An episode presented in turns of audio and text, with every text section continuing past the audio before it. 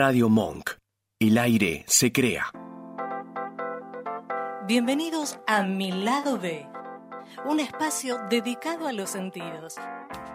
Dale, prepárate, vamos a disfrutar de un nuevo encuentro.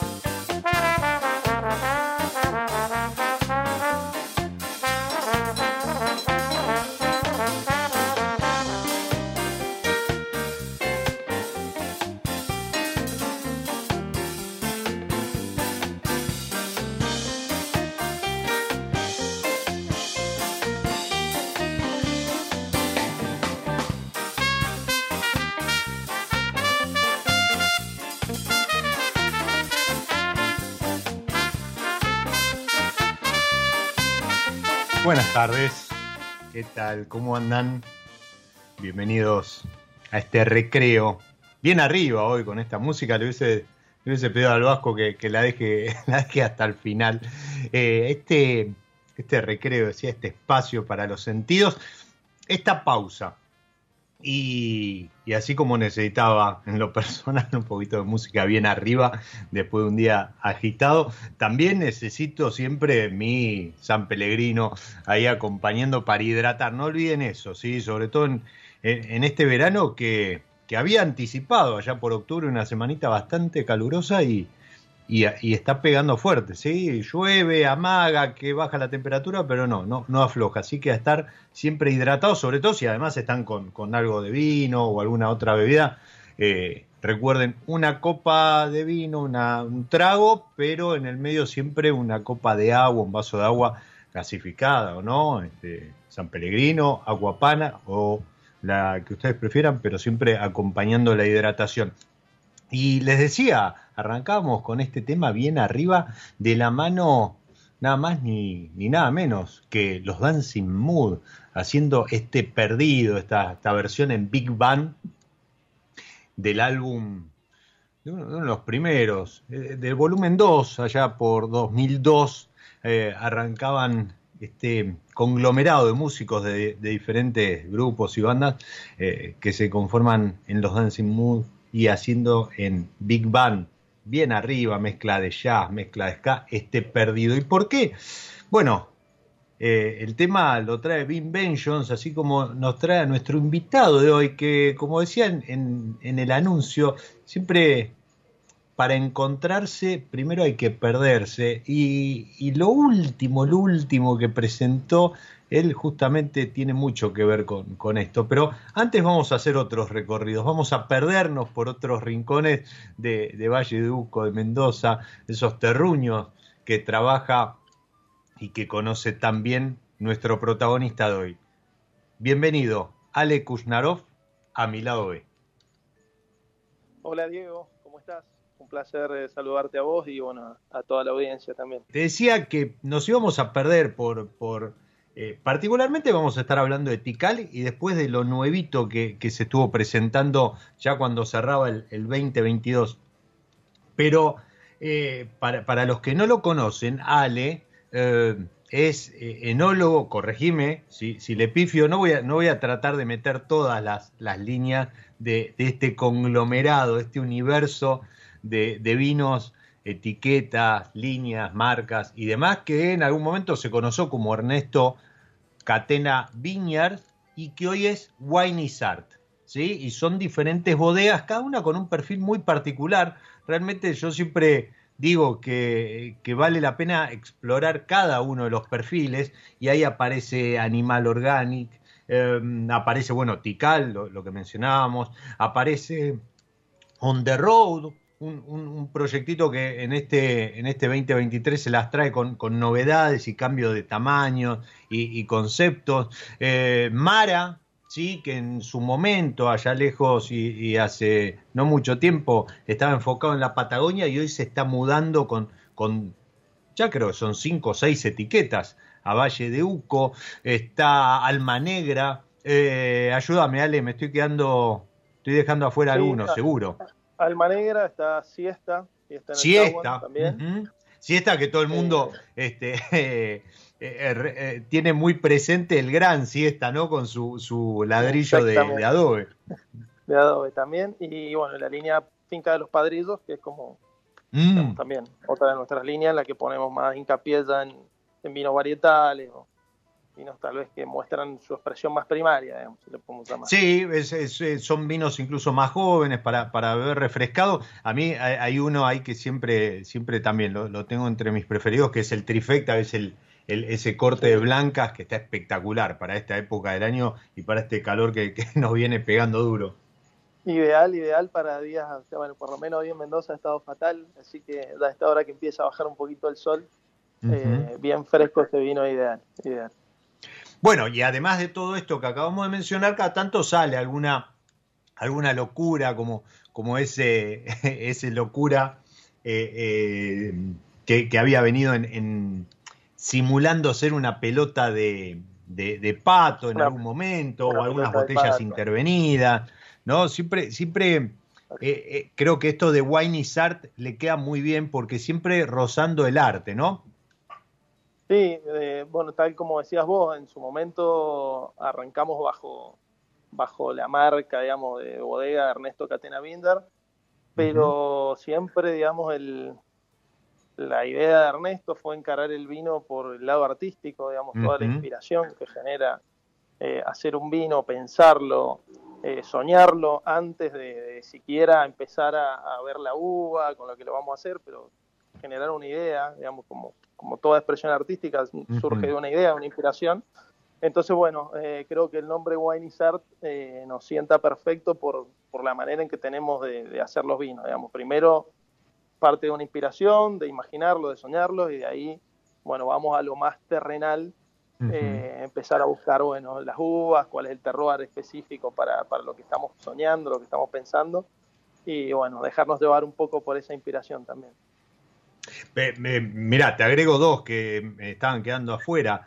Eh, L'Orange, ¿sí? también que es un grupo ahí de, etiquetas diversas, y Estela Crinita, que es el, el, proyecto un poquito más personal de, la compañera de, Ernesto, que, nuevamente no aparece el arte directamente en sus, etiquetas. Y, hoy prácticamente todas las líneas incluyen en sus etiquetas arte de diversos artistas, valga la redundancia, eh, eh, locales. Sí, sí, eh, de hecho, bueno, ese proyecto que comentabas, Estela Crenita, es un proyecto de vinos naturales que, que está liderado por Joana, Joana Foster, la compañera de Ernesto. que presenta cada una de las etiquetas son obras de Andrés Sobrino, un, artista argentino. luego en, otras líneas también, lo hecho Tical, que, es nuestra línea, la primera, nuestra primera bodega, también en un cuadro de, Ariel Minarcevic, otro artista argentino. Eh, entonces siempre el arte ha estado, digamos, eh, muy presente en todas las etiquetas de, las distintas bodegas que tenemos.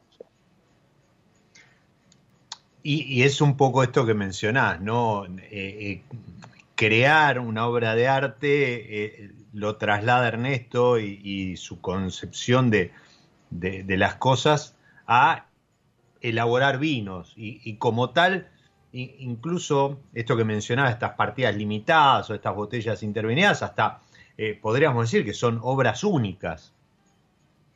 Sí, tal cual, eh, es eso, es eh, como, como toda digamos, obra de arte, es una inspiración de un momento y, y, en los vinos, los distintos que hacemos reflejan eso. Eh, esa inspiración del momento y no necesariamente implica que al año siguiente lo volvamos a hacer, porque tal vez allí, y eso es un poco lo lúdico también que tiene eh, y lo interesante, digamos, que son inspiraciones de un momento que nos, permitimos también jugar y crear eh, esas partidas únicas que al año siguiente cambian o no se hacen más, desaparecen unos años. Vos hablabas más temprano del, del caso de la bodega Mara, tal vez los más memoriosos, pueden recordar algunos allí del 2005, 2006. Y después, bueno, tuvo un tiempo en el que no, no estuvo más y ahora, bueno, hicimos un relanzamiento hace, hace ya un par de años, unas cosechas eh, atrás. Y bueno, la, parte del arte viene también por ahí, por la inspiración. Entonces, bueno, nos permitimos también esos juegos eh, y esas partidas únicas que, bueno, hay que aprovechar a probarlas, porque no necesariamente van a volver a salir. ¿no? No, totalmente, totalmente. A ver, eh, esto para, para vos, ahora, ahora me, me, vas a compartir, eh, debe ser como, como experiencia desde lo profesional, de la búsqueda, algo maravilloso. A lo mejor Álvaro, este, quien está a cargo de, la parte comercial, a quien le mando un abrazo enorme, uno de los primeros este, amigos, podemos decir, que, que me dio eh, esto de comunicar el vino, muchas veces no está tan contento Porque como que no, le va cambiando el juego sobre la marcha. Les cuesta, les cuesta un poco a veces a los chicos que están en la parte más comercial, pero bueno, para obviamente para Ernesto, eh, como, como la cabeza del proyecto y, y, quien, digamos, tiene toda esta parte de inspiración y, y trata de volcar su visión en cada uno de los vinos que hacemos, tanto para mí como el resto del equipo que está más en la parte técnica, digamos, de exploración, de búsqueda, de, eh, es algo súper entretenido, súper desafiante, eh, también nos da la posibilidad, digamos, de explorar, digamos, de, seguir aprendiendo, entendiendo, buscando nuevas miradas. Que bueno, por ahí a los chicos de la parte comercial a eso se les hace un poquito cuesta arriba, pero bueno, eh, no, pero está bien, tampoco, es para que no se aburran. Exactamente, y, sobre todo también para el consumidor, que, bueno, que a todos los que somos amantes del vino, o algo que, siempre caracterizó al vino es que es un mundo que, siempre te muestra una cara diferente, eh, ya sea por las cosechas, por los nuevos lugares, el descubrimiento que uno va haciendo a medida que va tomando vino a lo largo de su vida, de encontrar nuevos nuevos sabores, nuevas eh, expresiones. Entonces es un mundo tan diverso que termina siendo infinito. Entonces yo creo que eso es lo más valioso que tiene el vino como, como digamos, bebida y como acción cultural, si le podemos llamar, eh, de que nunca uno termina de descubrirlo por completo. Eh, y bueno, en el lado del hacer también nos da esa, esa cosa maravillosa de que siempre va a haber algo diferente por descubrir seguro, yo siempre digo que cuanto más conoces acerca del mundo del vino, más te das cuenta lo poco que conoces, ¿no? Es, es, realmente infinito. Vos lo, dijiste, eh, es parte de la cultura, ¿no? Eh, algo que muchas veces no se, no se menciona, pero, pero creo que, que dice mucho, ¿no? Que sea parte de este entramado cultural y que además en el hacer siempre están volviendo viejas prácticas enológicas y demás, pero eh, remixadas con tecnología o, con, una, vuelta de tuerca adicional, con lo cual también en ese sentido lo, hace, infinito y eso, realmente está muy bueno. La verdad que para los que somos inquietos y estamos siempre buscando alguna perlita, algo diferente o, o nos queremos correr de la zona de confort, tanto como eh, productor, como, como eh, enólogo, como agrónomo, como consumidor, creo que en ese sentido, bueno, ni hablar de lo que es comunicación, o, y eso incluye la, venta, y incluye a lo mejor el servicio de, un sommelier, creo que en ese sentido es fabuloso, pues es inagotable o inabarcable, se podría decir, y, y realmente invita a ir más allá. Vos mencionaste por ahí que... Sí, dime. Sí, tal cual, es, lo que decís vos es, es, así, es una realidad. Y eso es lo que creo que lo hace maravilloso, que por ahí a veces con otro tipo de, de bebida no pasa algo tan, tan marcado como es en el vino. Entonces, bueno, eso eh, es lo que yo encuentro que lo hace único. ¿no? Y, atractivo además, ¿no? Esto siempre, siempre hay algo para ir a, buscar, alguna, alguna perlita, alguna algo nuevo por descubrir. Vos por ahí mencionaste que Estela Crinita es eh, eh, a lo mejor el, proyecto de vinos naturales o enfocado en vinos naturales. Ahora, ustedes hoy están trabajando, eh, creo que todo, si no me equivoco, orgánico. Mira, sí, hoy nosotros tenemos, cada una de las bodegas tiene un concepto, como lo hablabas vos en el comienzo, digamos, en la presentación, tiene un, un concepto bien claro y bien marcado eh, entonces tenemos bodegas que se especializan en vinos orgánicos certificados, bodegas en vinos biodinámicos, bodegas en vinos naturales. Eh, pero bueno, este tipo de agricultura es la que, digamos, mm, es nuestro centro, digamos, es, la forma en que hemos elegido trabajar nuestros viñedos eh, y nuestros vinos. Pero cada línea o cada bodega tiene, digamos, como un concepto más marcado y específico en cuanto a certificaciones o, un concepto más claro. ¿no? Entonces, Estela Crenita se dedica solo a vinos naturales, Animal Organic solo a vinos orgánicos, Siesta en el Tawan solo vinos biodinámicos certificados, a pesar de que las prácticas las apliquemos en los otros bodegas sin necesariamente mencionarlo, digamos, una manera en la que elegimos trabajar. Porque básicamente estamos convencidos de que es la forma en la que podemos expresar mejor eh, nuestras emociones, nuestras creencias, lo que pensamos que es la mejor forma de, transmitir el trabajo que se hace en una viña y que da vinos tal vez un poco más genuinos, si los podemos llamar así, o más transparente en el sentido de que expresar el lugar de donde provienen o la forma en la que se trabaja, etc. Y, ahí mencionás otra característica, o al menos desde, mi punto de vista como consumidor, ¿no? Estoy hablando, el lugar. Hay, hay mm, más allá a lo mejor de, bueno, quitemos alma negra, que no nos metamos ahí, que es toda una, cuestión, no digo oscura, pero hay, hay algunos secretos y, y, demás, y, hay un juego con eso. Pero eh, en el resto de las líneas hay una identificación con, con el lugar, desde la etiqueta, desde... Eh, eh, hablábamos, por ejemplo, yo mencionaba lo de Mara, que había arrancado como vinos de, la Patagonia y hoy se está mm, yendo a, a, Valleduco, eh, On the Road, que es un proyecto que va a ir como recorriendo diversas rutas y, lugares. Pero puntualmente, por ejemplo, Tikal, que desde la etiqueta te, lleva a esa, a esa cordillera nevada. Hay, hay constantemente en, en, Art una vuelta no solo al arte, sino al lugar. Y, hay una identificación con eso. ¿Cómo lo vivís vos al momento de eh, elaborar, de, ir a buscar eh, fruta, de, buscar esta, esto, ¿no? De, comunicar el lugar a través del vino?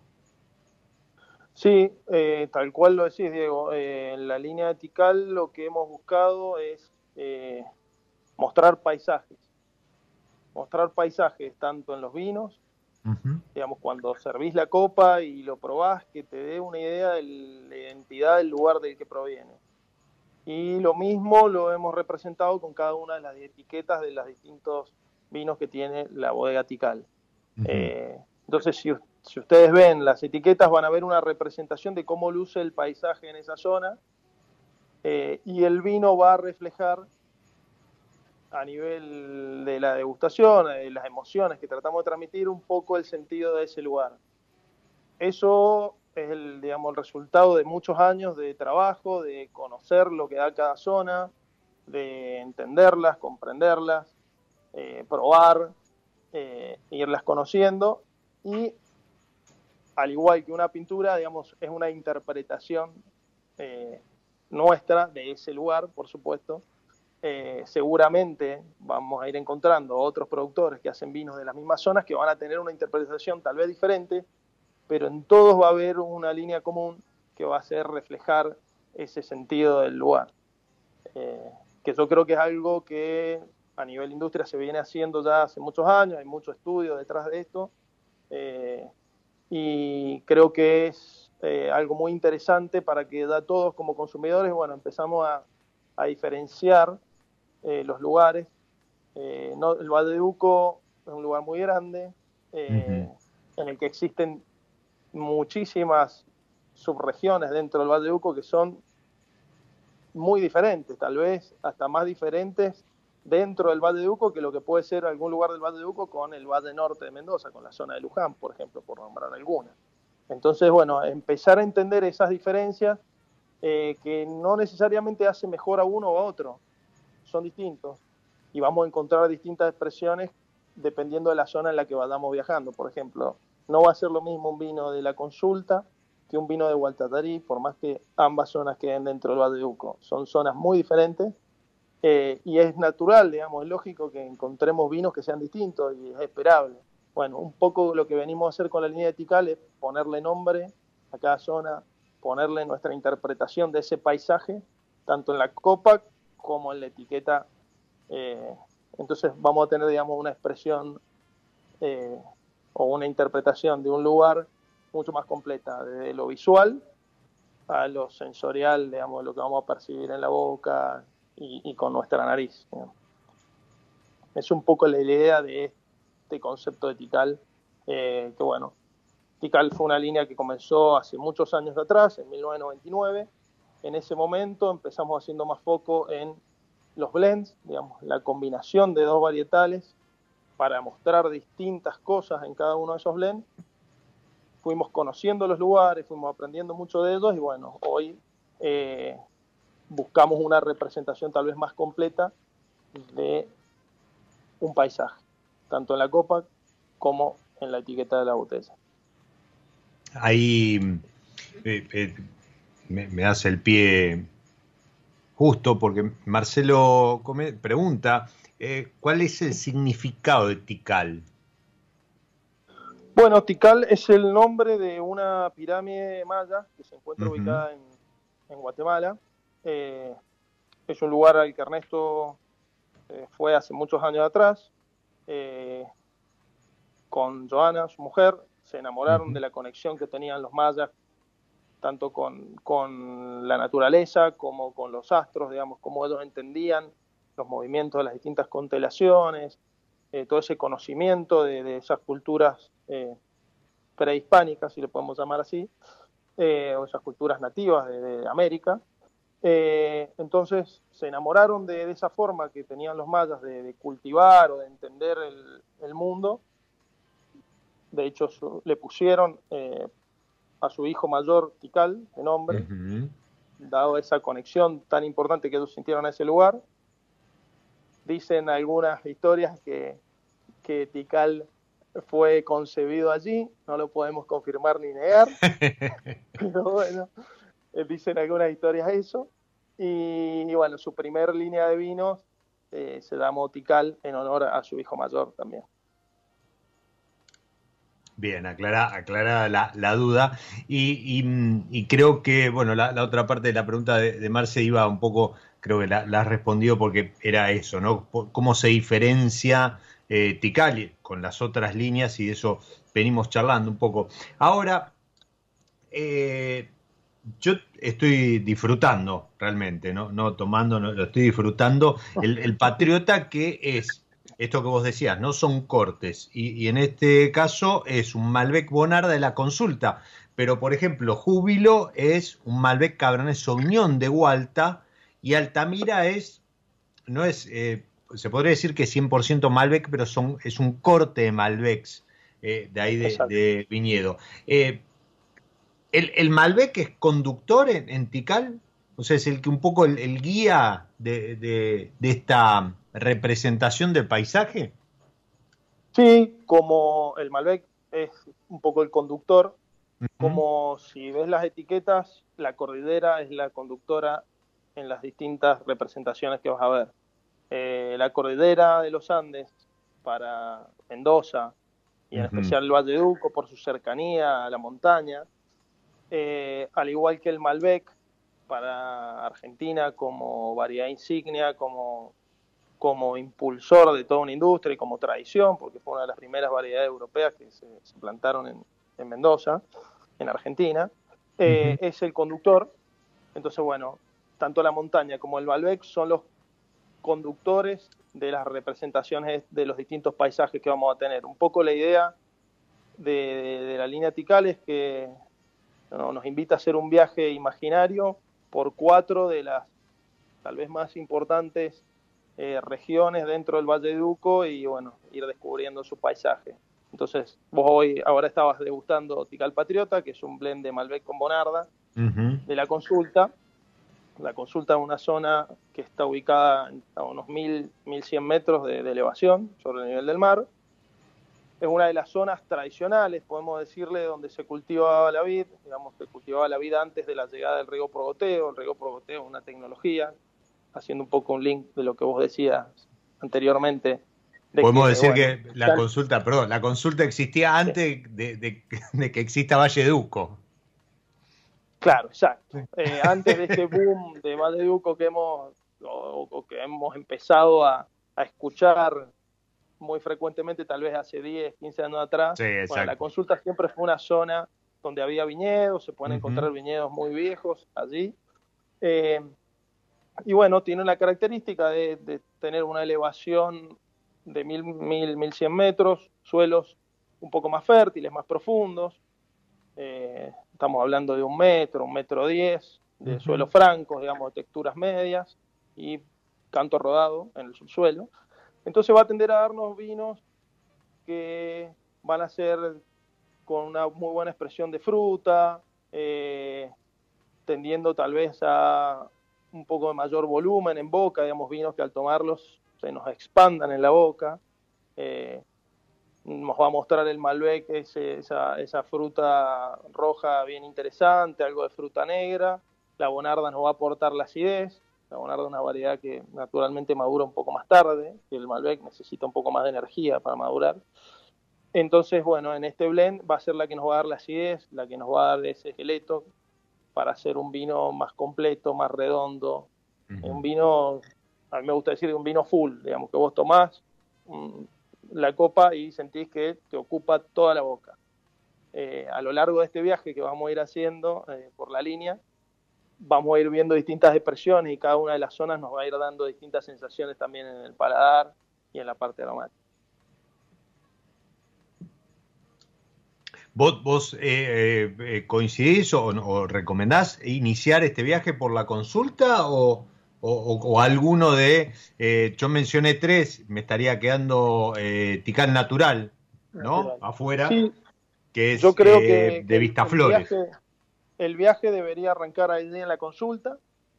Eh, de allí, yo siempre lo, cuento en, algunas charlas que doy, es bueno, ahí nos subimos al auto, hacemos 10 kilómetros eh, hacia, el, hacia el noroeste y vamos a encontrar Vista Flores, vamos a cruzar el río Tunuyán, vamos a movernos de lo que es el departamento de San Carlos, donde está la consulta, hacia Tunuyán. Allí encontramos Vista Flores, muy pegado al río, al igual que la consulta, lo cual nos va a dar suelos de características similares. Tal vez en la parte de Vistaflores hay en algunos lugares vamos a encontrar un poquito de arcilla, digamos, suelos un poquito más pesados a veces. Eh, la altitud es similar. Así vamos a encontrar Tical Natural, que es eh, un blend de Malbec con Syrah, con la particularidad de que es un vino biodinámico.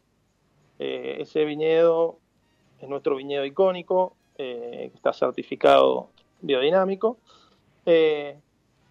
lo cual, bueno, implica una serie de un manejo diferencial, que lo que nos va a mostrar ese blend de Malbec con Syrah va a ser el Syrah, nos va a dar eh, una nota especiada, muy intensa, eh, muy buena frescura, un vino un poco más direccionado hacia el fondo de la boca cuando lo tomamos. El Malbec nos va a aportar la fruta roja bien marcada de vista flores, algo de nota floral, pero va a ser un vino más directo hacia el fondo de nuestro paladar comparado con el Patriota. Patriota era un vino más gordo, más voluminoso, Natural va a ser un vino más, ancho, ¿no? Va más directo hacia el fondo, claro. Un poco más directo, eh, Patriota va a ser más ancho. Exacto. Entonces vamos a ir viendo cómo cambia ese paisaje físicamente, digamos, con la representación de la etiqueta y lo que vamos percibiendo nosotros con nuestro sentido. Eh, acá meto bocadillo.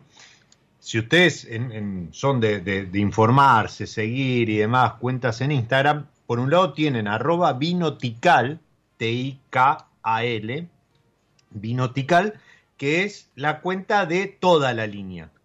Ahora, recién Ale acaba de describir eh, una finca en particular, que es como un poco eh, la, finca emblema de, de Wine en general, y es arroba finca tical natural. ¿Sí? Esa es la cuenta de ese viñedo particular. Entonces, no les va a sorprender a lo mejor en, la cuenta de finca tical natural ver algunas otras etiquetas de Wine Art. ¿sí? Mientras que Vinotical van a ver pasar fotos de las diferentes etiquetas propias de, eh, de la línea. ¿Bien? Entonces, como decías, eh, Ale, arrancamos en la consulta, una región histórica, y yo el, chiste que metía respecto de que existía antes de Valleduco, como bien decías, ¿no? Antes del boom de Valleduco y que todo el mundo hablara de los vinos de Valleduco, la consulta ya, ya ofrecía vinos de, muy buena calidad mucho antes de que eh, esto llegara. Eh, y hoy sigue haciéndolo, ¿no?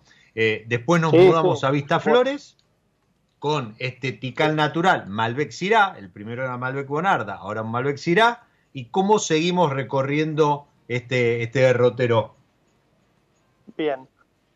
Después de llegar a Vista Flores, de Vista Flores nuevamente nos subimos al auto, hacemos 15 minutos de vuelta hacia el sur, sur oeste, digamos, vamos al sur y un poco más arriba, más hacia subiendo en la montaña y vamos a encontrar Paraje Altamira. Paraje Altamira es una de las zonas más importantes tal vez hoy del departamento de San Carlos. volvimos a San Carlos, la consulta es San Carlos, Altamira es San Carlos, Vistaflores es Tunudán. Para los que no saben, el Valle de Uco está compuesto por tres departamentos, que es la división política, San Carlos, Tunuyán y Tupungato. Entonces, bueno, de Vistaflores nos vamos a Paraje Altamira, allí vamos a encontrar Ticala Morío. Ticala Morío es un blend de Malbec. Podría decirse que es un 100% Malbec, pero lo llamamos Malbec Malbec porque en Paraje Altamira, ya dentro de lo que es la región Paraje Altamira, tenemos mucha diferencia de altura entre la parte alta del paraje y la parte baja. Vamos a llegar a tener casi 200 metros de, de desnivel.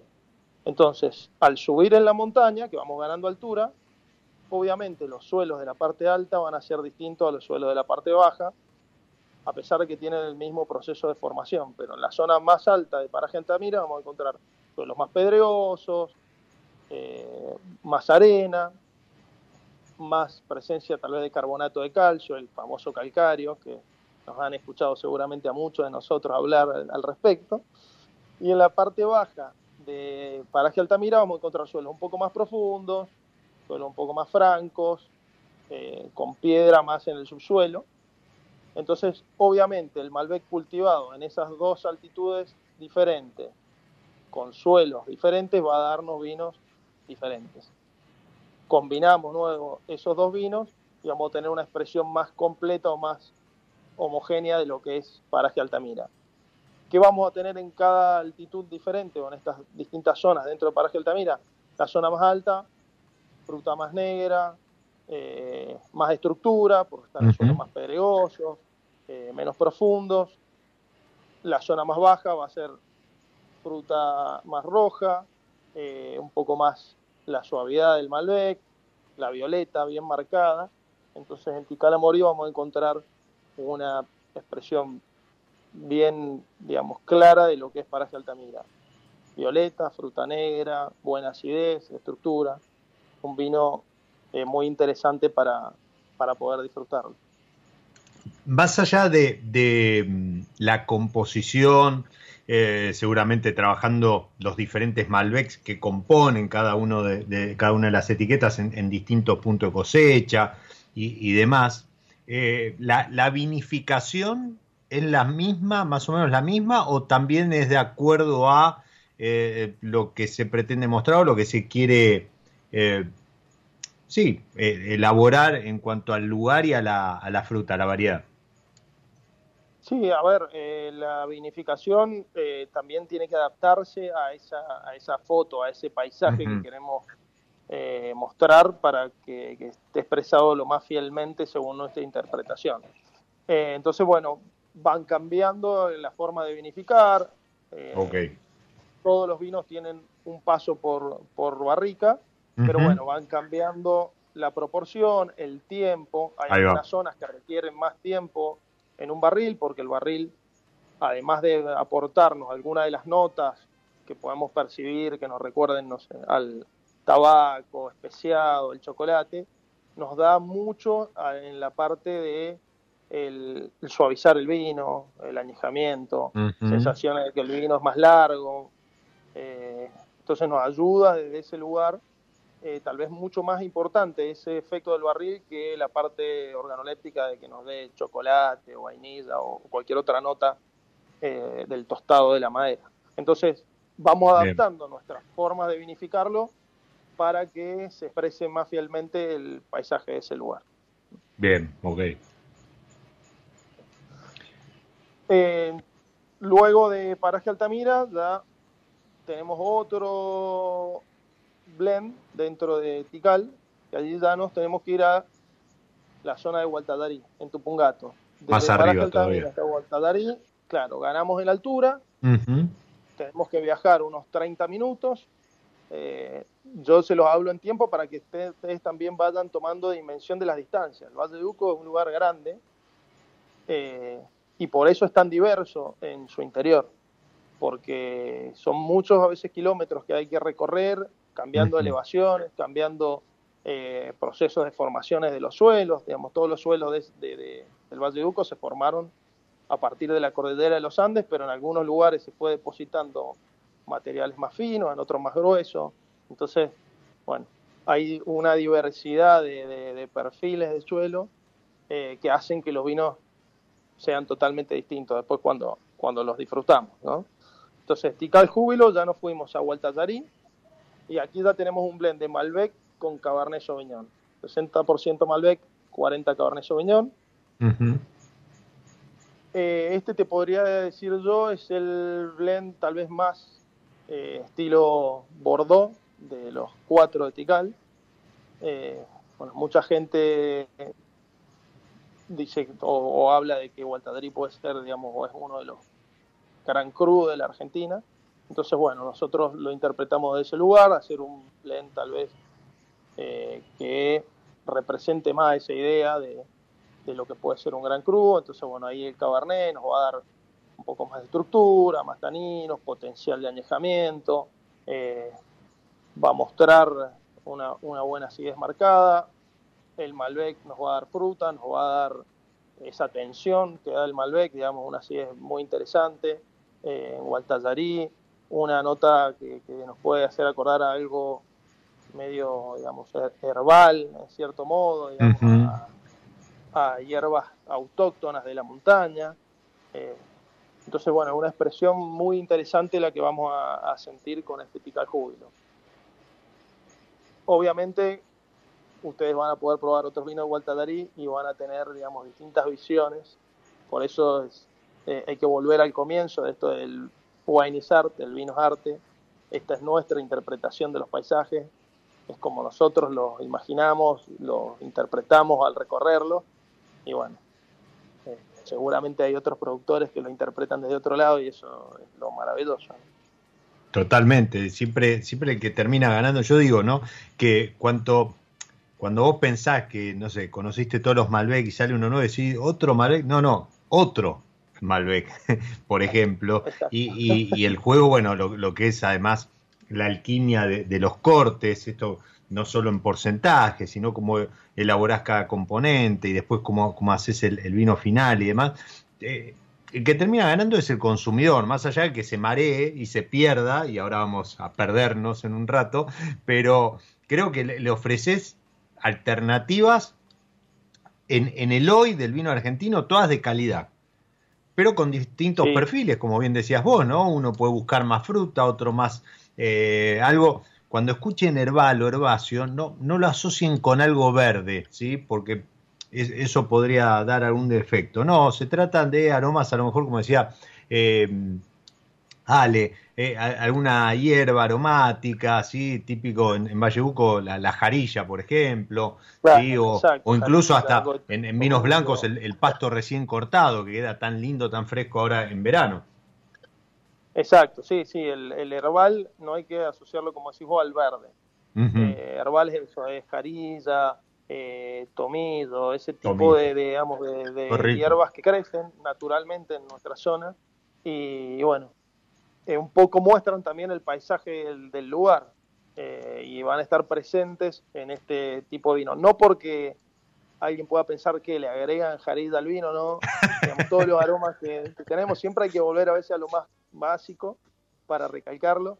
El, todos los aromas que percibimos en los vinos son provenientes de la uva y bueno, nos hacen acordar a este tipo de hierbas o a los aromas que sentimos en ciertas frutas o en, o en otras plantas, digamos. ¿no? Pero es muy real lo que decís, eh, de que todos ganan, digamos, el consumidor gana, por eso también hemos decidido poner estos nombres que, les venimos contando, estas distintas eh, regiones en las etiquetas para que da entonces, bueno, los consumidores de a poquito, todos los que somos amantes del vino, vayamos diciendo, bueno, a mí me gusta el Valdeduco, pero a ver, bueno, voy a indagar un poquito más en Altamira, bueno, y empezar a buscar vino de Altamira para entender un poco mejor ese lugar, los que tienen la suerte de poder venir eh, mucho mejor, porque daban a tener una idea mucho más clara de cómo luce ese paisaje también, entender mejor los vinos. Eh, pero bueno, estos nombres van a ir apareciendo cada vez más en las etiquetas y de vuelta es dar más información para que todos también vayamos aprendiendo un poquito más de qué se trata de eso se trata, ¿no? De, no, no de, enseñar o que, viste, decirle al, consumidor que tiene que aprender desde un lugar pedante o soberbio, porque realmente para disfrutar el vino lo único que necesitas es escorcharlo y servirlo, incluso hasta donde más te guste tomarlo.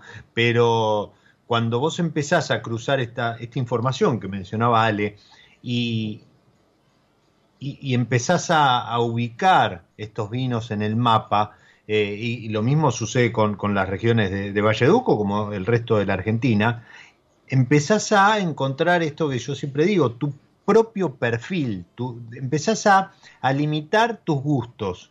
Y, eso lo podés armar solamente vos, con lo que vas probando, con lo que vas conociendo. Nadie en el mundo del vino y, y en general en la vida te puede decir que qué es lo que te tiene que gustar o qué es lo que tenés que tomar y qué es lo que no te va a gustar o no tenés que tomar. Eso es un descubrimiento personalísimo.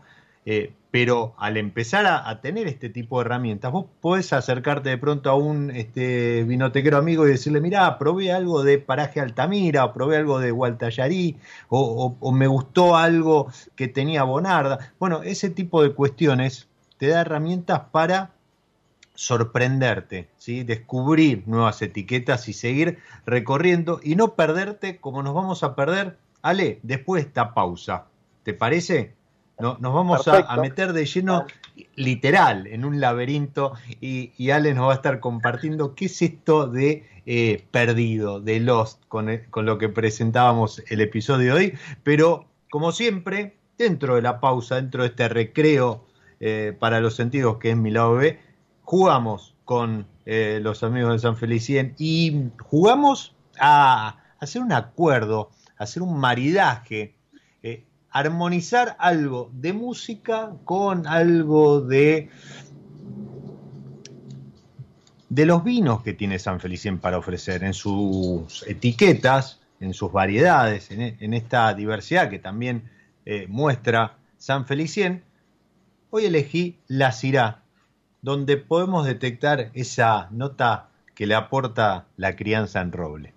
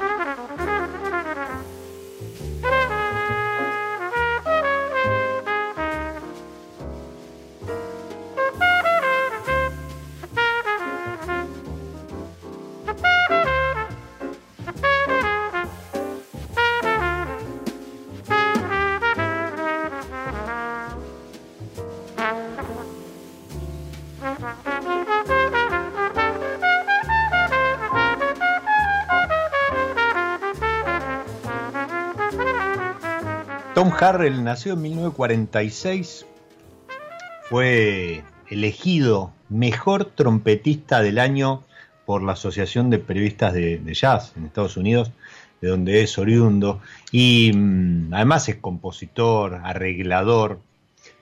Esto lo voy a leer porque no me va a salir, sino, y es fliscornista. ¿sí? El fliscornio es una, un instrumento, y en esta oportunidad nos deleitaba con su trompeta, obviamente, del álbum Tree del 2022. Nada, recién terminado el año. Eh, el tema que también se llama Tree, el árbol de roble, un poco para maridarlo, para hacer un acuerdo con el Cirá de San Felicien y por qué no con el Tical Patriota o el Júbilo o el Amorío, mientras los saludo a, Alvarito, Álvaro Bafico, quien, quien hizo toda la, coordinación, la logística para que yo esté disfrutando de estas etiquetas, de estos vinos. Y también le mando un beso enorme a Carla, eh, reciente, flamante, compañera de, trabajo y que además hoy se suma a, este, a este mi lado B, a esta pausa para los sentidos. Y antes de esta pausa, de este recreo, dentro del recreo, yo decía que nos íbamos a perder. ¿Por qué?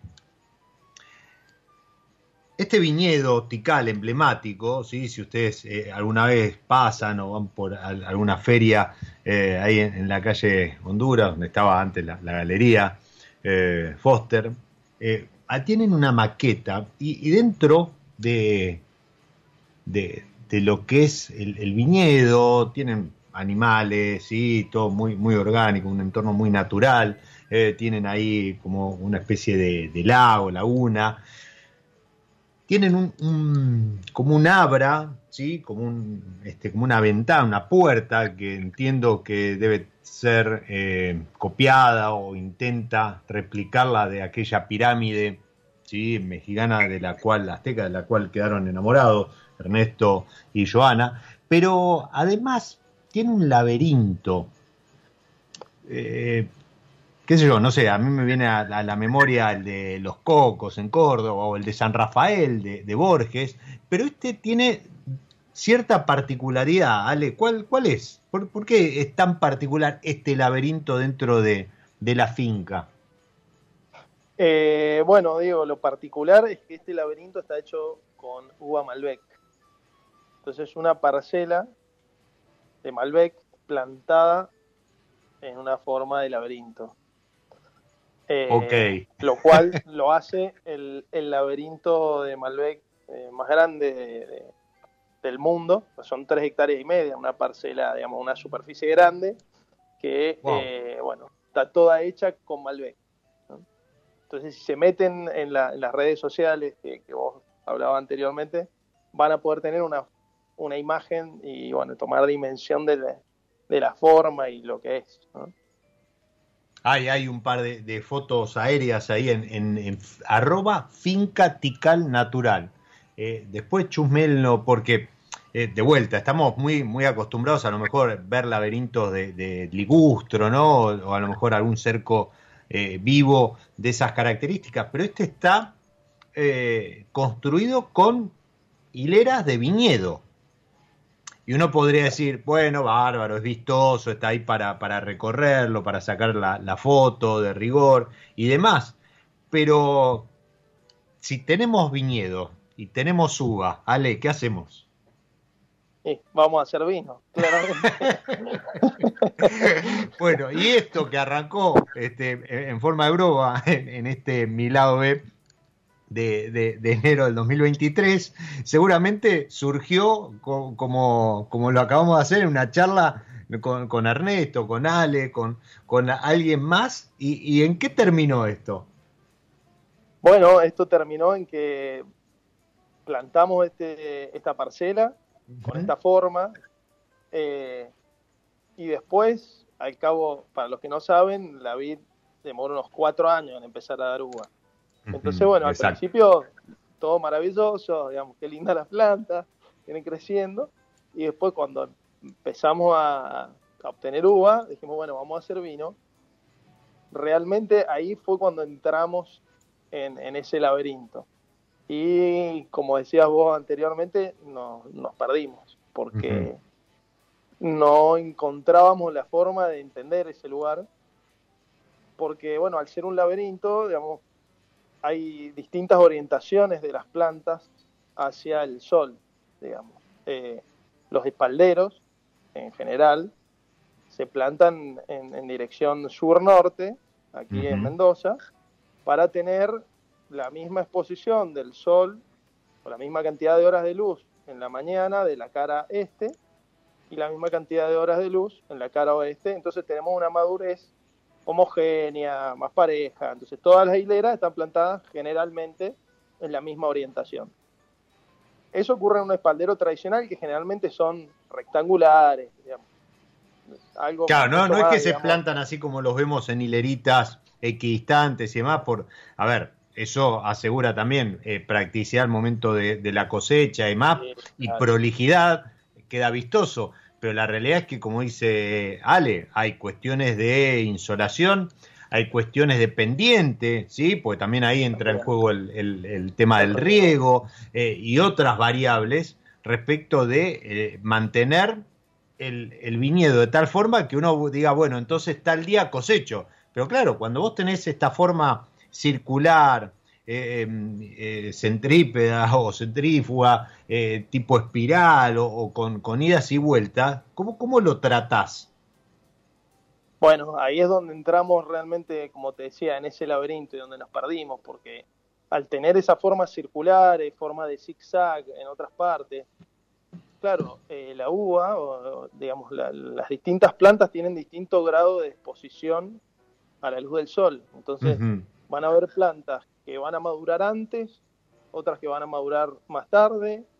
Eh, entonces eso nos va a ir cambiando, por consiguiente, el vino que vamos a ir obteniendo. Entonces nos llevó muchos años. Imagínate que este viñedo se plantó en el 2003, el mm. laberinto se planta en el 2007 y ya empezamos a obtener uva en el 2011.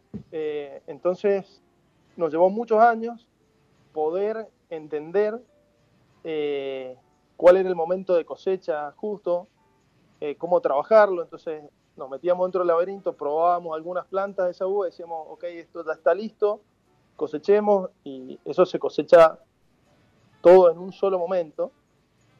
Porque, bueno, imagínate entrar en un laberinto con un, con un, con un tacho de uva Claro, esto se tiene que hacer todo manual, ¿no? Obviamente por la forma de, del viñedo no, no, se pueden eh, eh, mecanizar, ni mucho menos. No, no, no, no.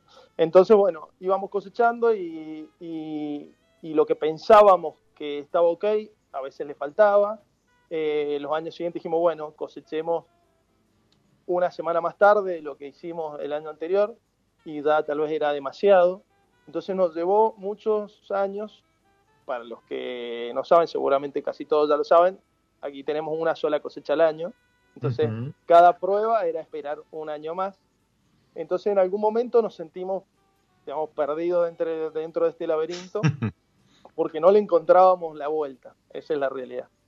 Nos llevó mucho tiempo de entenderlo, de, de ir marcando plantas testigos que nos iban a dar una representación más homogénea de todo lo que era esa parcela. Y bueno, ya en el 2017 eh, elaboramos en esa cosecha el vino que estamos eh, del que estamos hablando hoy, eh, que allí sí vimos la luz, digamos, al, final del túnel, y ahí creo que terminamos de entender ese lugar, eh, encontramos la salida o la expresión que representa lo que queríamos mostrar desde ese lugar. pero como te digo, nos llevó muchas cosechas entenderlo, comprenderlo, interpretarlo. Y bueno, hoy creo que estamos con este Siesta Los 2017 eh, muy contentos con la expresión que, hemos logrado de, esa parcela específica. Es una parcela que se maneja de forma orgánica, biodinámica. Eh, son conceptos, digamos, muy interesantes para expresar realmente las sensaciones del lugar, que veníamos hablando anteriormente cuando hablábamos de Tikal. Eh, este vino tiene una fermentación en fudres de roble usados para tener, digamos, un aporte de la madera, pero siempre que la madera esté en un segundo plano, digamos que lo principal sea la expresión de la fruta del lugar. Después tiene una crianza de 16 meses también en fudres de, roble francés. Eh, entonces esa combinación del paso por la madera de grandes recipientes, digamos, fudres de 3.000 litros, eh, nos da, nos ayuda a generar una, una integración del vino. Pero lo principal es mostrar la, expresión de esa parcela tan particular, en la que en un solo momento de cosecha tenemos la combinación de diversos puntos de madurez. Eh, que cuando vos lo haces en una parcela rectangular, todas las hileras en la misma orientación, vos podés manejar distintos momentos de cosecha. Decir, bueno, cosecho hoy, cosecho dentro de cuatro días, cosecho dentro de cinco días, y tengo distintos puntos de madurez. Aquí cosechamos todo en un solo momento y tenemos esa, ese, digamos, blend hecho en la parcela de los distintos puntos de madurez. Y eso creo que es lo que le da la vivacidad que tiene el vino, eh, los distintos matices que va mostrando con el paso del tiempo. Es un vino realmente muy interesante. Eh, los invito a todos a que hagan ese laberinto también al, probarlo, digamos, que lo transiten, que en algunos momentos se pierdan. Y, y bueno, al final espero que encuentren la salida, que es la misma satisfacción que encontramos nosotros al, llegar a este resultado final.